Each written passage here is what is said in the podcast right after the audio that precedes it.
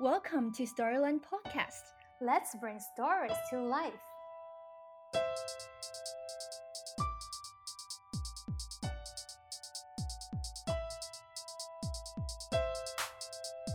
I think there's something very personal about the connection between you and your parents. And like, there's always something that's unfulfilled.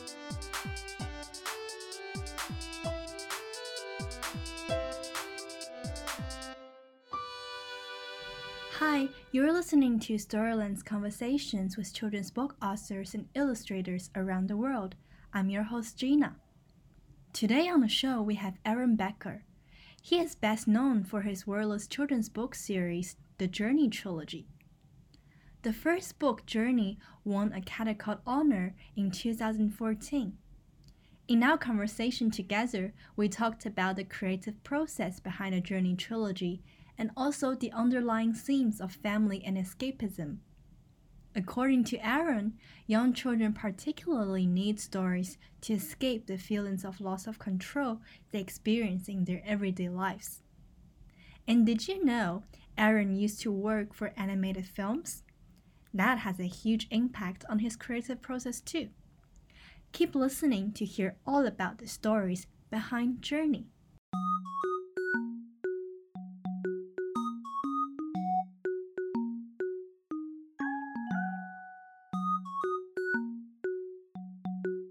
I guess start with Journey. And you were talking about like you were wondering why Journey is so popular in China. The sales were almost the same as the sales for the rest of the world.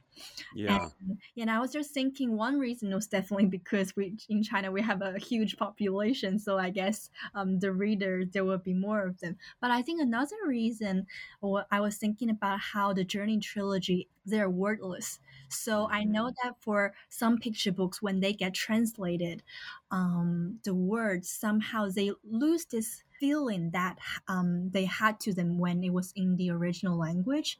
Like when you're thinking about Journey, why did you want to create it in a wordless format? Did you think about how it might reach a wider audience, like no matter it's age wise or cultural wise? You know, it, I didn't think of, I did not think about the fact that it would reach more people. it's funny because I, uh, what I, what was happening is I was working for the film industry as a kind of a painter for doing backgrounds and some special effect type sort of work for for big budget Hollywood movies. And I lost my job right when my uh, Dis- I was working for Disney, and they shut down my studio uh, the like month that my daughter was born. And I was like, oh my God, what am I going to do for work? And I'd always wanted to do a picture book. So I just put everything I could into this book. And when, because I had a background in film, I started to what we call storyboarding, which is like, you, you know, I don't know if that that's like an easy word to understand, but just like little teeny drawings of the whole book. And then when I was when I was finished all the small thumbnail drawings, I thought, all right, now I need to add the words. And I mm-hmm. looked at the drawings and I thought, wait a minute, like all I could do is repeat what I've already drawn. It would be the same thing. Like a girl opens a door. You know, mm-hmm. what that seems so boring. So I just thought maybe I could get away with not having words. So it kind of came about very organically and I didn't it was not intentional. But then what's happened is I've learned that like yes, it, it's it's across cultural barriers, but also bilingual families who have like uh, you know Chinese and some other language in their family. The grandparents can read in the traditional language, the kids can read in the new language or whatever, and it doesn't matter. Like they can share the book that way. Or kids who have like learning learning development problems, they also can read. So it's like it's amazing how many different uh, ways that it reaches an audience. Mm. Yeah, I think the books being wordless really contributes to the reading experience. As I mentioned to you before, I didn't read picture books when I was little. So I think when I first started reading picture books, I was very fixated on reading the words only.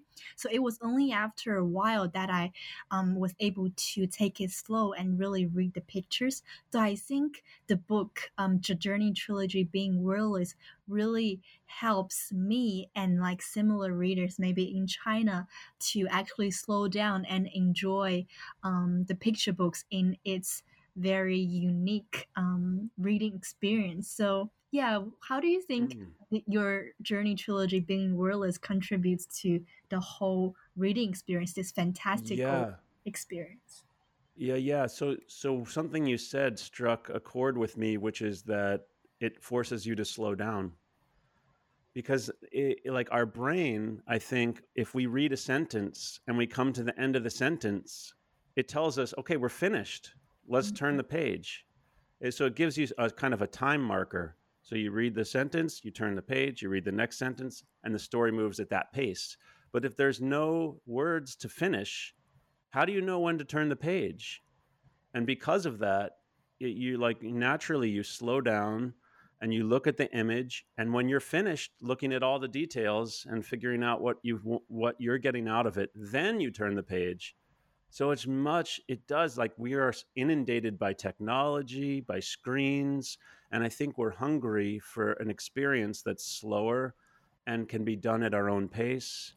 And uh, I think that that's the reading experience of a wordless book.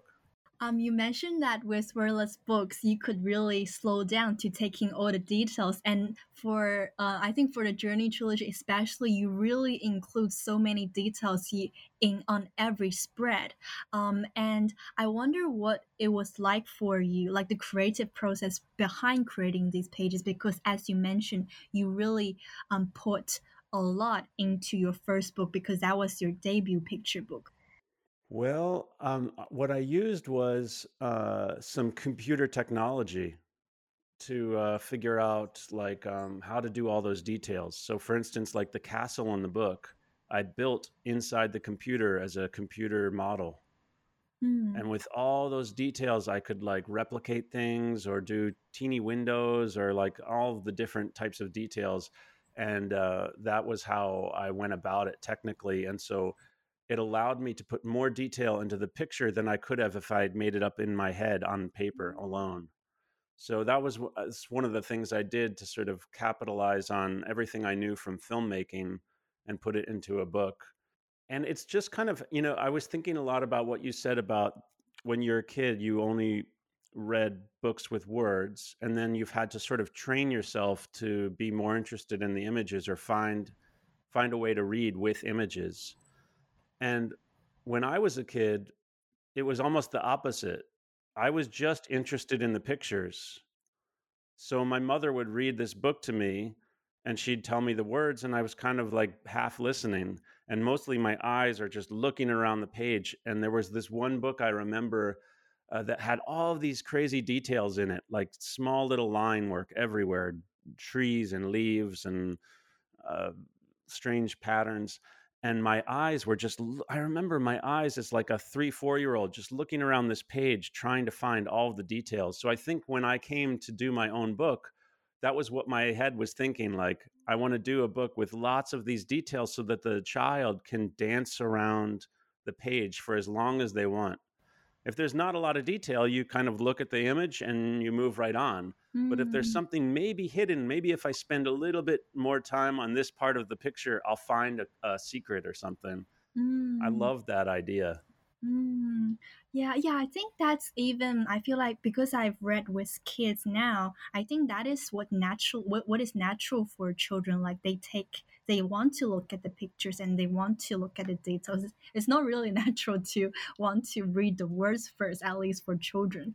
Yeah, interesting. Like because we don't really learn to read until we're a little bit older. So we have Mm, the first way we take in story. I've never thought about this, but yeah, the the first way we take in story is through our ears and our mm, eyes. mm, and mm, um, we're such visual creatures. We really mm, are. I mean, if you think of how popular cinema is or television, mm.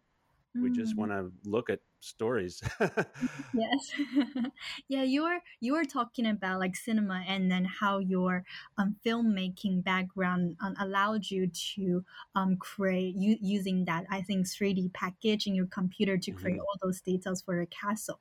And I know that for the Journey trilogy, you were talking about storyboarding, and I even found an image online that had a character lineup for um, the Journey trilogy. And I was just thinking how Oh it yeah. almost feel like you were creating a whole animated film for the story because uh, even when you just created Journey, at first you didn't think about mm, the whole three books, but it um, already feel like you've built this whole world, um, whole magical world just for these characters. Exactly. I think that Mm. was a big part of my background of Mm. I was when I was young, I wanted to be a filmmaker. That was my idea is to become a director. And as I got older uh, and I started to work in film, I realized uh, it's a it's a very uh, it's a very difficult world on that level. Like you have to be a certain personality of like really being okay with stepping on people and telling them to do things and I just didn't want to be that person. And I thought if I could make a story in a book, it's like I could do everything. I can direct, I can produce, I can do the sets, I can do the costumes, I can do the art direction. Like it was all in my small little studio. And I Mm. think the size of that was much more uh I could get my I could wrap my head around it. It was fitting for my personality. Um, but my my creativity is always like I want to make something really big and epic, you know, like a like a big. So I do think I'm making little films in a book, you know, as opposed to making a, a traditional book with with words or what have you. Mm. Yeah, how else do you think having this filmmaking background influence your creative process? You know, I was when I was young, I had a hard time reading. It was difficult for me to read words, and then even as an adult, I find that my my brain has a hard time focusing on reading. And so to me, like uh, storytelling, it was more natural for me to gravitate towards wanting to watch stories or listen to stories. so I think that the way I think about story is through the lens, literally, of film um, and so it influences how I think. In fact, whenever I'm stu- like I'm working on a book right now, a story, and I had the whole thing storyboarded out, and the story wasn't quite working, and I took a step back, and I went back to some very basic film theory Mm. uh, writing, where you divide the story into certain number of acts. And certain events are supposed to happen at this point in the story, and then you have to have a, a point in the middle where this happens, and so there's like all of these theories and ideas behind behind screenwriting. And I took Mm. those ideas and I put them on top of the story I was working on for the book. And of course, I found all of the problems and changed things around and added some things. And and as soon Mm. as I was finished that, the the draft was finished and I talked to my editor and we're moving forward with that book. Mm. So yeah, I literally thought about the story from the standpoint of a screenwriter. Mm. So was it for the Journey trilogy too? Did you use some screenwriting or filmmaking series or techniques? Do you remember? I was too, I was more operating then on instinct, unlike my intuition for storytelling. And in fact, some people uh, I've talked to screenwriters, we've been trying to make Journey as a film for a long time. And um, whenever I talk to screenwriters, they say, yeah, there's a real problem with your book because it doesn't follow the correct structure for. we haven't figured out what Act One is and Act Two, and and so yeah, I think there's something kind of nice about not following the formula because it allows something fresh and original. Um, and so I think you have to be a little bit careful about following things so precisely.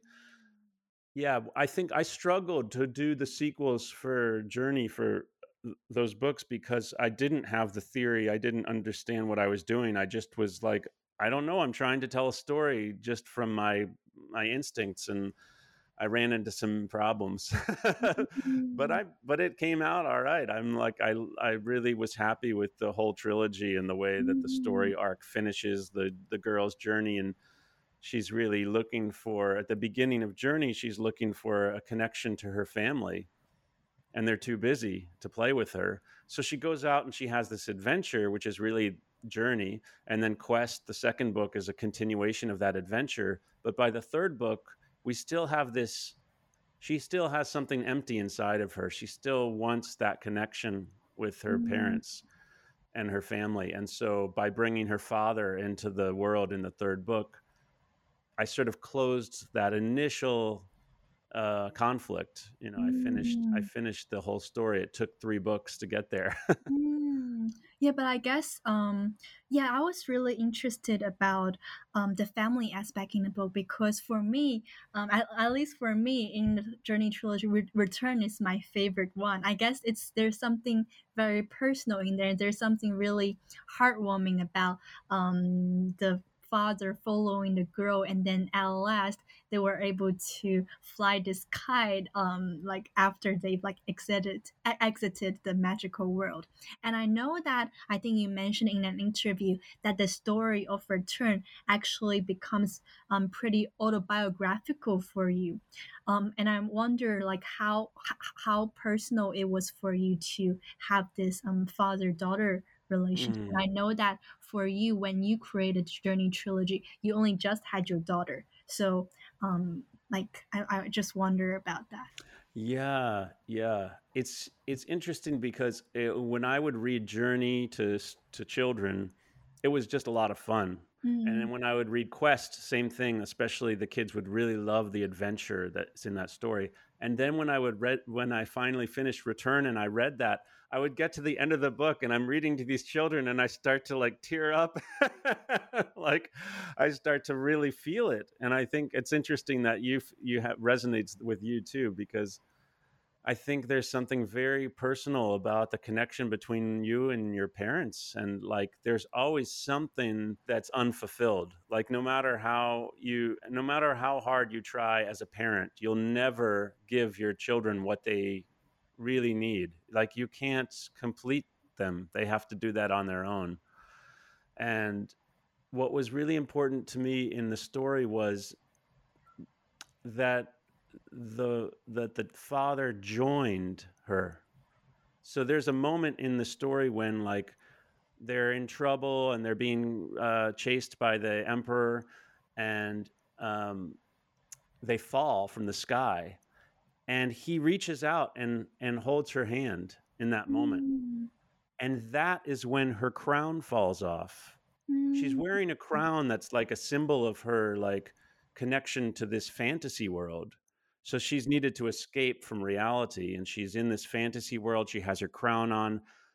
And when her fa- the moment that her father holds her hand as they're falling through the sky is when she loses her crown. And to me that was like and on the back of the book you see the crown at the bottom of the sea with the fish you know swimming around it.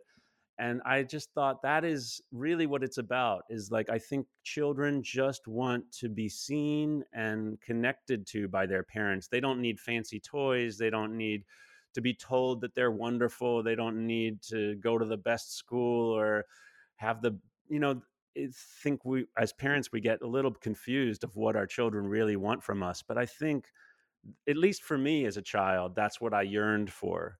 So, like when I look at the story of Journey, I'm not so much the father in the story, but I'm the little girl mm, who's mm, who's like going into her imagination and as a way of looking for a connection. mm. And so she finds it with the boy, she finds it with the bird, but really she wants it with her her parents, you know. And Mm, so I yeah, that that was very personal and uh, every time I, I see that image of them hugging at the end of the book, I always feel something, you know, like it's.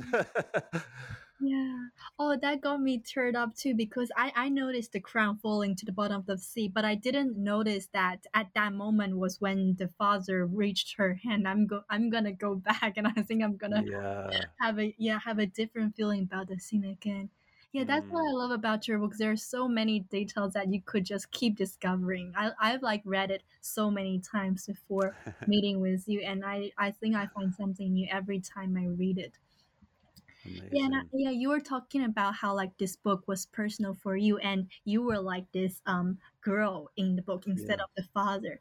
Um, but since you published Journey, the tr- Journey trilogy, quite a few years ago, and you now have two kids, right? Yeah, two girls. Yeah, you have Yeah. two girls. How do you uh, like? I think it's been so many years when you reread the Journey trilogy, even maybe with your children. Do you have a different feeling towards it now? Like, has anything changed for you? Yes. And Mm. this is something I think happens to most people who who create work, art or stories or whatever you, music, is if there's a certain point at which you no longer feel it's something you made. It like kind Mm. of came through you and you made it and then it's out in the world. People have made this their especially with the wordless book where they've interpreted the story so many times in their own way but also just a distance from the act of creation. So now, like I, I look at the book and I'm like, oh, that's a nice book. Who made that?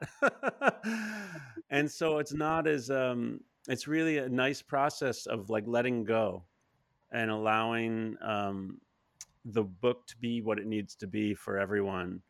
And I no longer feel like it's something that I had much to do with making and now Mm. I'm on to the next project and hopefully at some point that also will be out in the world and I'll let go of that one and it's just like uh it's almost like water just coming through you and and uh what an interesting process to to Mm. experience because there was a time where I was really felt very much like I created this book and I want to talk about it and share it with the world and and now it's just like someone else made it and it's out there Mm. it's sort of how it's changed for me Mm. Yeah, that is so interesting.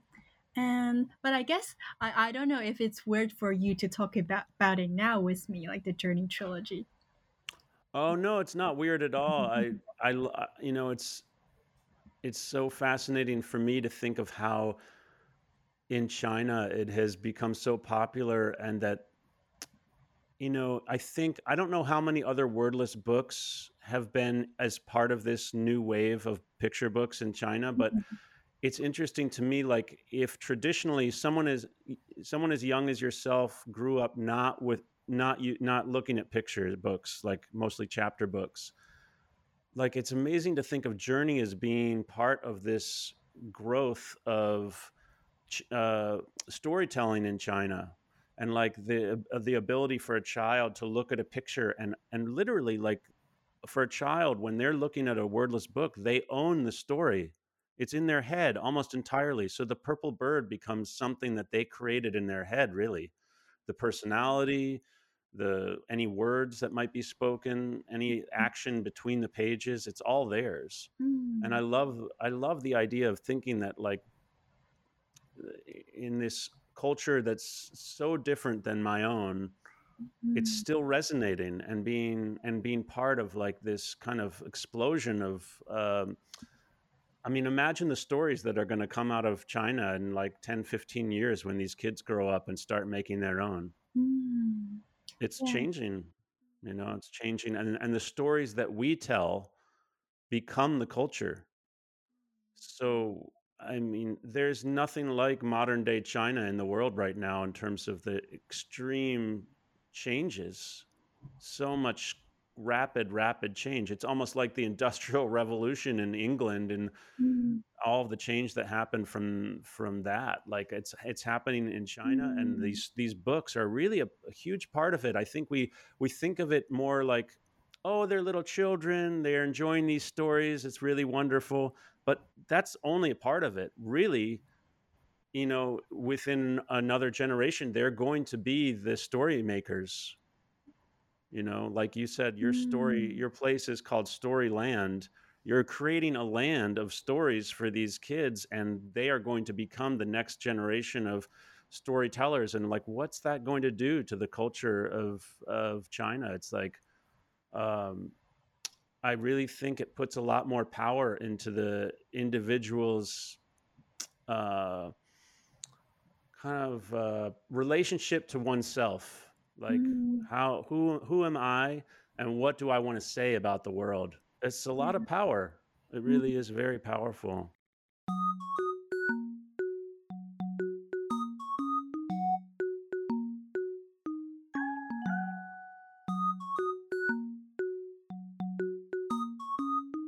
Yeah, when I was a kid, my my father was one of the first people to buy a home computer, and so I, as a kid, I didn't know what a computer was, and I just wanted my dad around. And he was instead really fascinated by this machine and didn't want to go out and play ball or like fly a kite, so to speak.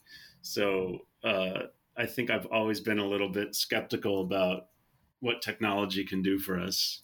Mm, yeah. So yeah, you were talking about how like the third book was becoming autobiographical for you, but it really started with the first book where when the little girl was neglected, um, when her father wouldn't mm. wouldn't play with her and he was on his computer. Yeah, that was the heart of the story. And I remember showing the draft, an early draft of Journey to a friend, and he said, Well, you know, you haven't resolved the initial problem of her needing her family and I thought about it and I said, yeah, well, I think it still works. And so that was it. but then when I had a chance to go back and, and um, do it again for a, a, a, trilogy, I, I knew I needed to come back to that mm. initial kind of rift. Mm. So I guess at first you didn't really think about bringing um, the father into the story. Oh, I did. I, I just couldn't. There wasn't enough space Ah. There really wasn't enough space in the story to fit the the the parents coming back at the end mm. and joining her somehow. I think in, in a very early story, I kind of played with that idea, and I just decided it was enough for her to have her escape. You know, sometimes mm. that's all we mm-hmm. need is a little escape. Mm. Oh yeah, two things jumped out at me. Um, I guess we'll talk about the escape part first, um, because I feel like with this book, it reminds me of many other children's books or children's stories, such as Coraline or Harry Potter, or mm. like um, Where the Wild Things Are, when they're all escaping somewhere, either through imagination or through this real fantasy happening in the story.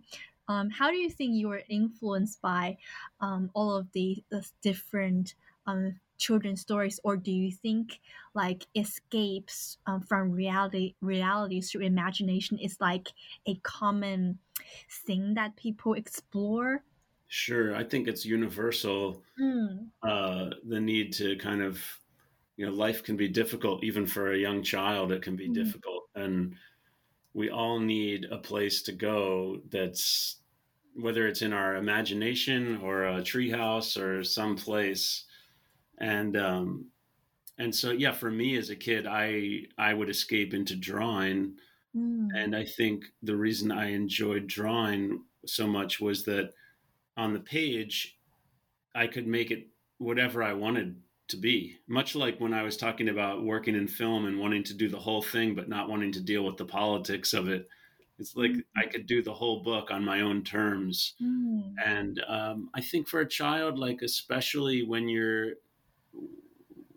a child doesn't have much control of their life. Mm. They're told to put on their shoes, to get dressed, to brush their teeth, to get in the car. You know, like they're always being told to go here and go there, and and they don't really get to choose much. But in the imagination, one is completely in control and in charge. And I think not only are you escaping from reality in in sort of a fun way, but also it's a kind of I think it's a little bit of a deep psychological state too, where we get to be whoever we need to be to feel safe or happy and content. I think as adults we we forget that we have lots of ways of having control over our experiences like we can just get in our car and drive away if we need to or mm. you know go to one's office and escape what's going on at home or you you have a lot of of choices, but the child doesn't have that capacity to go out to to dinner or go to a cafe and relax or something. They're sort of told to go where they need to go, and so that marker in the child's hand of like getting to draw a door it's a real thing for for them. They really they really are looking for that kind of place that they could escape to yeah, I guess that's why uh, all of us would like that magical marker where we could just create with like a swipe of a hand and then just go wherever we want. yeah, it sounds pretty good to me. yeah, and I I was talking about how like two things in your response jumped out at me, and the other was like you were talking about how um, there wasn't enough space in the first book for the parents to come back. Um, and then that makes me think of how in all three of your books, you utilize the title page and the copyright page for the pictures. And I've never seen it before, and it's really interesting for me to later look at the cover again and see where the picture fits inside the story, like which which um, like which um, order it was in. Like, what yeah, was the yeah, process yeah. like putting that part of the story on the cover and the copyright page? Yeah, exactly. I need to take advantage of every little part of the the book, and I don't know, like, depending on the publisher, there's also these things called end papers, which are sort of like the pattern. When you first open the book, there's sometimes a full pattern of um, uh, of something, uh, some color or something before you start the page and in Journey, I have these patterns of all these different um, devices that people use for transportation, like rocket ships and pirate boats and that kind of thing. And I'm just using every little part of the book to start telling the story, whether it's the cover or the title page, because I only have 40 pages to tell this big story. So I have to really, on one hand, you can't start the story too quickly but on the other hand you you need to get going otherwise you run out of space yeah now i also um, really want to talk about um, i guess the influences um, that has had on your book because you were talking about how you really love traveling you've been to japan and i know you've been to Europe. And I see all of these tiny elements in the book that really shows through um, the cultural influences. Would you like to talk about those? Yeah, um, I've always been fascinated by things that feel slightly different than my own place. I've always been influenced by uh, by my interest in other cultures, and it's it's too it's true like it's it's architectural and visual, but also I don't know if this comes through in the books or not, but the thing about travel that has always been interesting to me is meeting people mm. from other cultures. Like when I was young and I lived in Japan, they were the people, the, the family I stayed with, the families I stayed with were so friendly and the people were so giving. And um, uh, like, I think there's really something to be said for trying to communicate across a culture. Like, even what we're doing right now, we both speak English but there's a different way we've been raised or there's a different way we've we understand the world uh, based on our upbringing and i think that that's the most interesting thing really is the people and i don't know if that gets into my books or not but it's certainly part a part of who i am and a part of why i like to tell stories and why i think it's meaningful to like create something that is going to be a bridge to another person Oh, I really like um like the values you have behind creating these books, like building these connections to readers. Yeah, and yeah, I, I think I, I I haven't heard that um you actually lived in Japan for a while, so you stayed with a Japanese family, and that makes me think of how like in your books, um I feel like the Japanese cultural elements really jump out, such as the samurai soldiers and like the lanterns that feel a bit Japanese. And also, uh, when I first read a book, it immediately reminded me of um, Hayao, Hayao Miyazaki's work. I, I don't know if you were ever influenced by um, his movies. If you yeah, yeah, for sure. I mm-hmm. mean, I, I think that his top, his style of storytelling is very similar. Uh, we just watched uh, My Neighbor Totoro uh, like yesterday with our youngest daughter, to me it's like the perfect summer movie mm. i don't even know how to explain it but yeah that, that's a big influence on me is it, are his stories and um, you know really walt disney did a lot of that too of of looking out into other cultures and trying to communicate uh, using pieces and elements of uh, all these different cultures mm. um, like if you ever go to Disneyland, it's just like getting to be transported into a, a place that sort of feels like a little fairy tale almost. Mm. And I think that's something that's really uh, obviously that's very appealing to people mm. because our world is not the real world is not a fairy tale. Mm. Um, but, but we yearn for some like understanding of its of its structure and how it works and uh, I, I I think that that that gives us like a, a little bit of a relief. Mm. You know, we all we always need to like. I think stories. Uh, you know, people talk about escapism sometimes in a negative way, like you're leaving reality, and that's not a good thing. But I think it's necessary for us to kind of collect ourselves, and so that we can then go back out into the into the real world. Mm.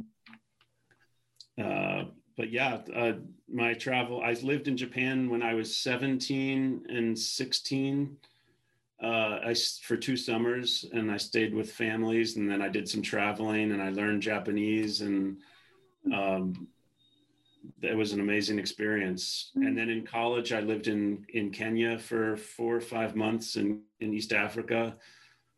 I talk about an amazing experience that takes you outside of your comfort zone.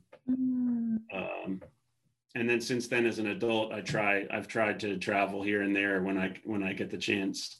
Mm-hmm. Um, so it's been a big influence for, for me. And if anything, like I think it helps me get out of the American mindset and understand that there's other ways that people think about life and mm-hmm. and I think that's super important. Otherwise, you get sort of blinders and you you get stuck into thinking of that this is the way life needs to be, and um, the world needs more openness across culture, not less. so. Yeah, that makes me think of like what we were talking about at the very beginning of the interview um, like the popularity of your books in China, I was thinking about because you travel to all of these different countries, you're very aware of the cultural diversity everywhere. You really bring lots of that into your book. So, so the books, the, your story don't feel too foreign for, for example, readers in China. They can find like um like the like the lanterns feel familiar and like the fantasy it's universal to everyone so it's very easy for us to relate to the story even though um, you're an american writer and illustrator yeah so i guess yeah it's really amazing how you put so much of your um, personal experience whether traveling or those related to your family into the whole book i think maybe that is why it's so popular so people find familiarity in like the cultural elements, the family aspects, and also I guess because it's just a, such a cool fantasy story.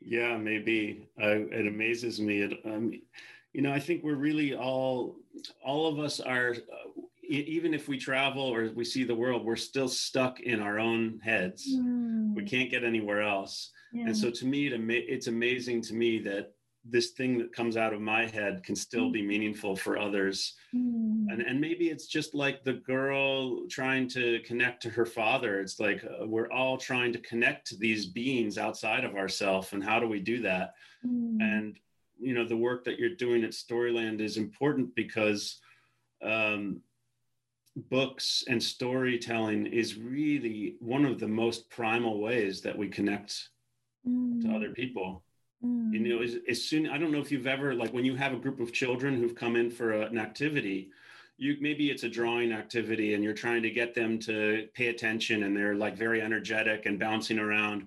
But the second you start telling a story, what happens? They all get like crowded, crowded. Around. They just crowd around and listen.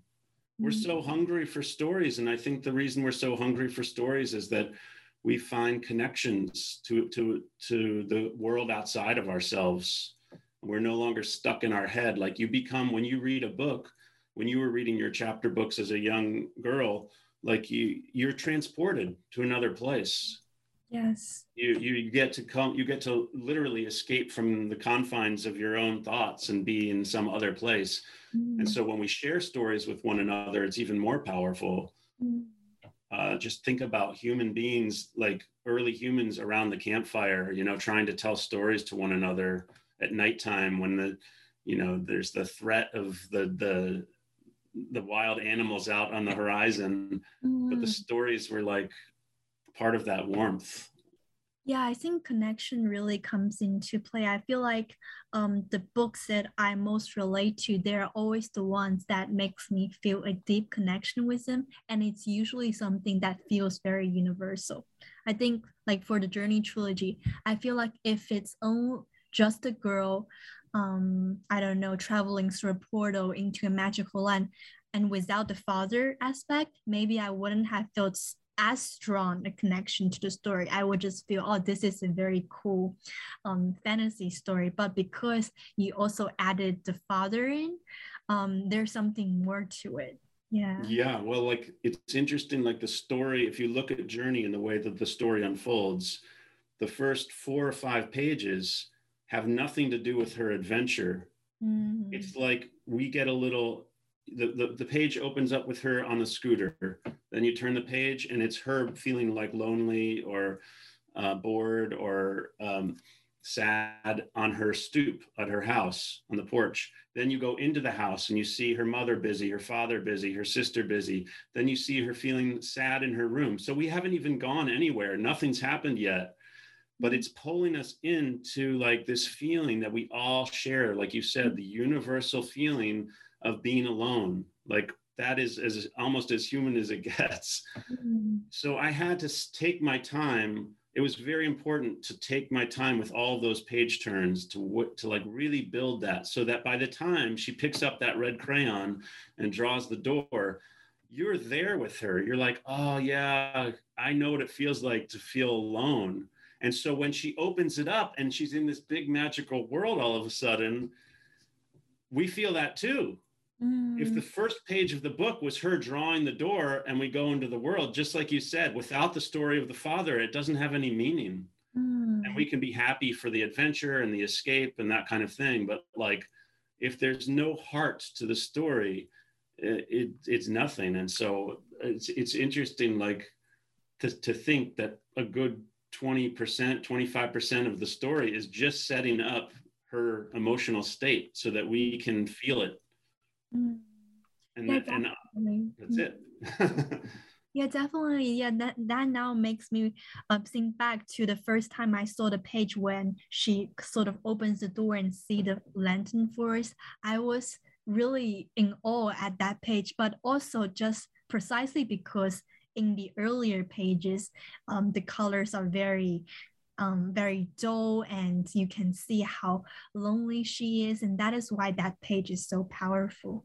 Yeah. Yeah mm. exactly. Like if you think about where the wild things are he doesn't go into the um, the, the forest on his boat until six or seven pages in. You first see him acting up in his wolf suit. Max is like is this trouble this troublemaker kid, and you see him sent off to his bedroom and like that's that is where we're getting connected to the story. It's not we don't feel that kind of connection to the adventure. Mm. we get we feel connected to his emotional state so that when he is on his adventure we're right there with him as like a projection of our own feelings. Mm, yeah that's like our desire to also go on an adventure with them. Mm, exactly. Yeah i love that um, and also, I really want to talk about the creative of the mediums that you use with the Journey trilogy and also your other books. I feel like you really like experimenting with different mediums. I know that for the Journey trilogy, you actually um, were using watercolor for the first time. Um, and like with uh, a stone for Sasha, uh, you use Procreate, and then for You Are Light, you also use like these. I don't know what you call them. these. They're called die cuts. Oh yeah, die cuts. Die cuts. Yeah. middle of the books. Yeah. So what was it like for you to try a different medium with every story, every picture book? Yeah. Uh, I think that usually it's the story itself that tells me what it needs to be. And I knew with Journey, I wanted it to be very handmade. I wanted to have a very classic children's literature feel to it. You know, England was the first Western culture to, to decide to make stories specifically for children. It was like there were no children's books in the first hundreds of years of bookmaking. So in England, the, like there was this tradition of storytelling, and because of the way printing presses worked, they had to do it with wa- these washes of watercolor and ink.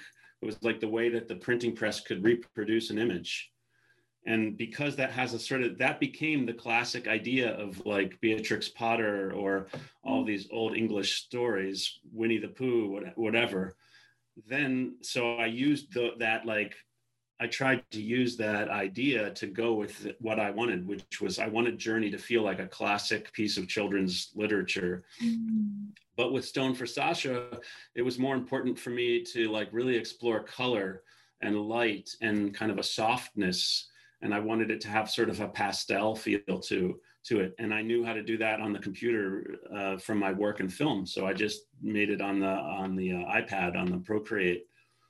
And then for You Are Light, again, it's like it had to be made out of this.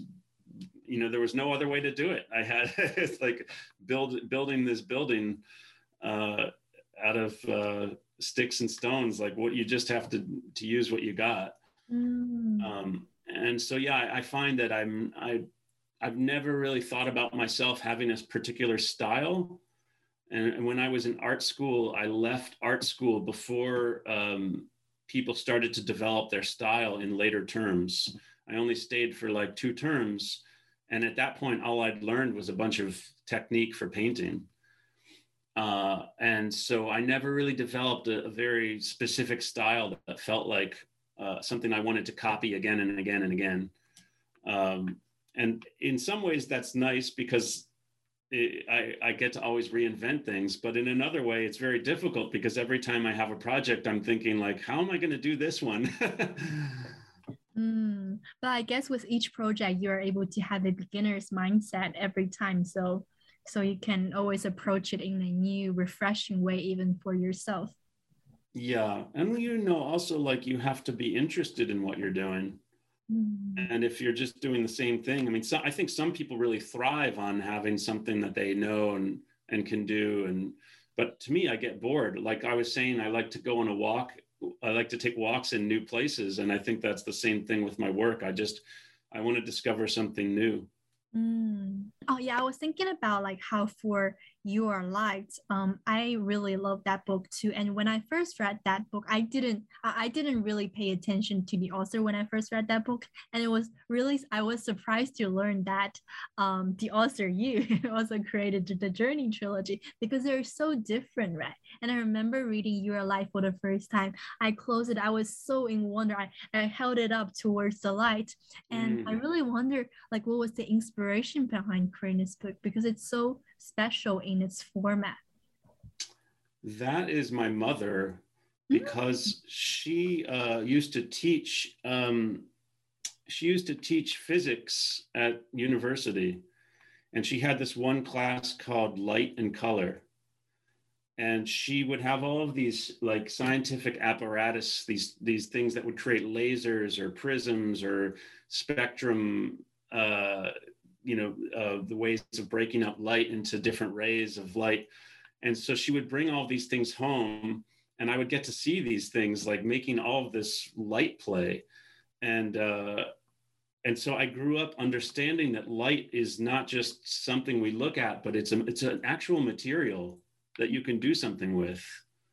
Um, and i was uh, i was at a meditation retreat doing some like you know in um, in some forms of buddhist meditation you do like walking meditation.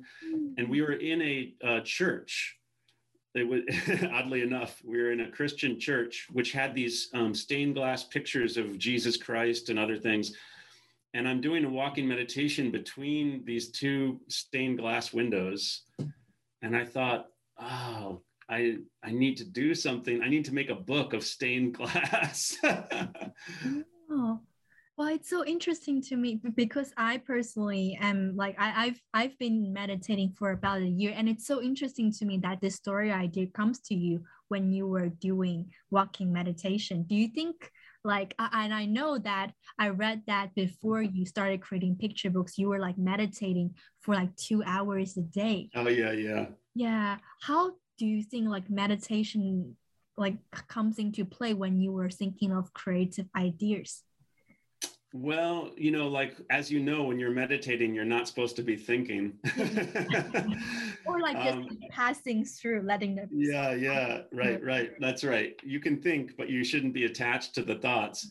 And I, I sometimes, as a creative person, that's the hardest thing. Is I'll be mm-hmm. sitting in meditation and these thoughts will cross path, but I'll grab onto them because they're interesting, and I, you know I'll catch myself 10 or 15 minutes later thinking, oh, no, no, no, I'm supposed to be meditating, not thinking about my next book.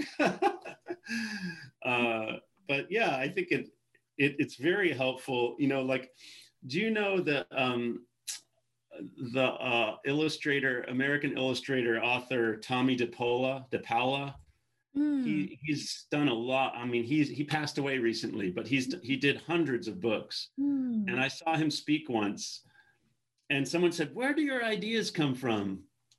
And he said, The shower. mm. I think it's those moments when we're like, when our mind is quiet, that it has space for ideas to to come. Mm.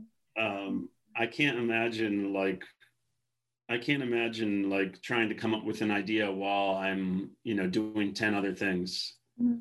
Yeah. Usually it's on a walk. If I'm taking a walk, um, I'll get an idea for if I'm trying to problem solve a story, or even at nighttime, my my brain is solving the problem for me in my subconscious, and I wake up in the morning and I'm like, oh, I got to write this down. Hmm. Do you think like having this pandemic has given you like more time to be able to spend with yourself and even have more ideas? Because I know that you have like quite a few books coming up, and I wonder if it's because of this period, you have more time to come up with new ideas. Yes. Uh, and because of what we're doing right now, like these conversations, because um, my editor is usually very busy with meetings and going to work and being at the office, but she's been at home and she's had so much more time uh, and uh, we've had these kinds of conversations, especially early in the pandemic. We started to have phone calls every month or two. Mm. And that's where a lot of the ideas started coming from, is just having conversations. Mm. So maybe I'm getting a book idea from our conversation right now that I don't even know about yet. just planting small seeds. Please do yeah. let me know if like a idea comes out of our conversation. yeah, I'll let you know.